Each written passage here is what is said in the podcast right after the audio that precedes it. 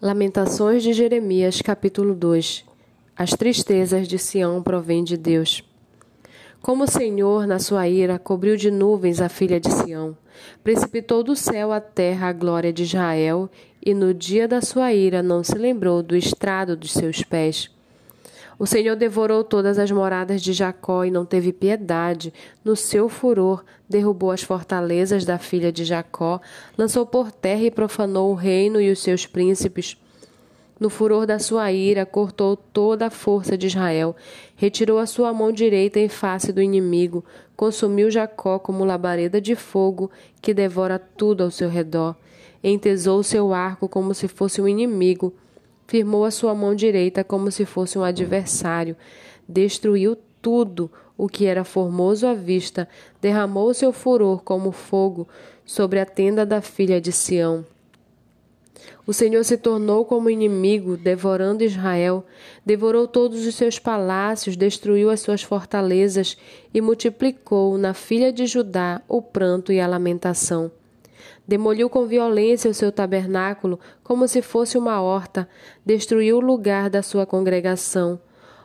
O Senhor em Sião entregou ao esquecimento as festas e o sábado, e na indignação da sua ira retirou, rejeitou com desprezo o rei e o sacerdote.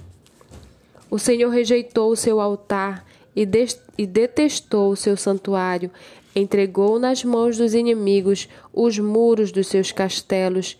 Eles deram gritos na casa do Senhor, como se fosse dia de festa. O Senhor resolveu destruir a muralha da filha de Sião, estendeu o cordel e não retirou a sua mão destruidora.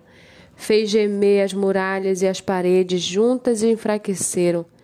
Os seus portões caíram por terra, ele quebrou e despedaçou as suas trancas.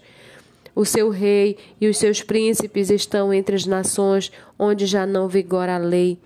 Os seus profetas não recebem mais visões do Senhor. Os anciãos da filha de Sião estão, estão sentados no chão em silêncio, lançam pó sobre a cabeça, vestindo roupa feita de pano de saco. As virgens de Jerusalém abaixam a cabeça até o chão. Com lágrimas se consumiram os meus olhos, a minha alma se agita, o meu coração se derramou de angústia por causa da calamidade da filha do meu povo, porque crianças e bebês desmaiam pelas ruas da cidade. Perguntam às suas mães: O que temos para comer e beber?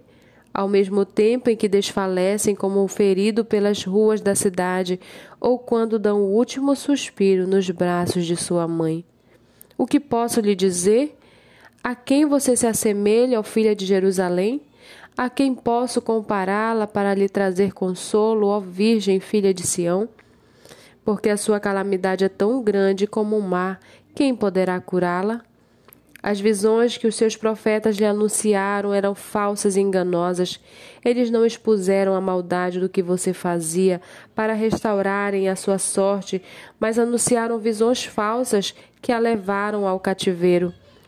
Todos os que passam pelo caminho zombam, batendo palmas, vaiam e balançam a cabeça diante da filha de Jerusalém. Perguntam: é esta cidade que chamavam de perfeição da formosura a alegria de toda a terra? Todos os seus inimigos abrem a boca contra você, vaiam, rangem os dentes e dizem: Nós acabamos com ela. Certamente este é o dia que esperávamos, conseguimos, esse dia chegou. O Senhor fez o que tinha em vista, cumpriu a ameaça que pronunciou desde os, desde os dias da antiguidade. Derrubou sem dó nem piedade, deixou que os inimigos se alegrassem por causa de você e exaltou o poder dos seus adversários.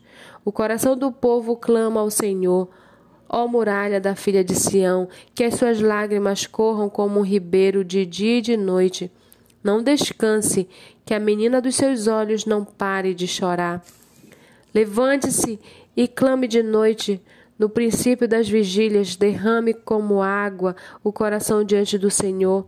Levante a ele as mãos pela vida de seus filhinhos que desfalecem de fome nas esquinas de todas as ruas.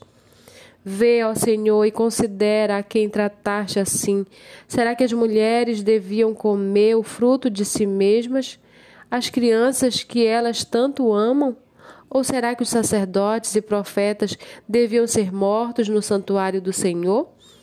Os jovens e os velhos jazem por terra pelas ruas, as minhas virgens e os meus jovens foram mortos à espada. Tu os matastes no dia da tua ira, fizeste matança sem dó nem piedade. Convocaste de toda parte terrores contra mim, como se fosse um dia de festa. Não houve quem escapasse ou ficasse com vida no dia da ira do Senhor.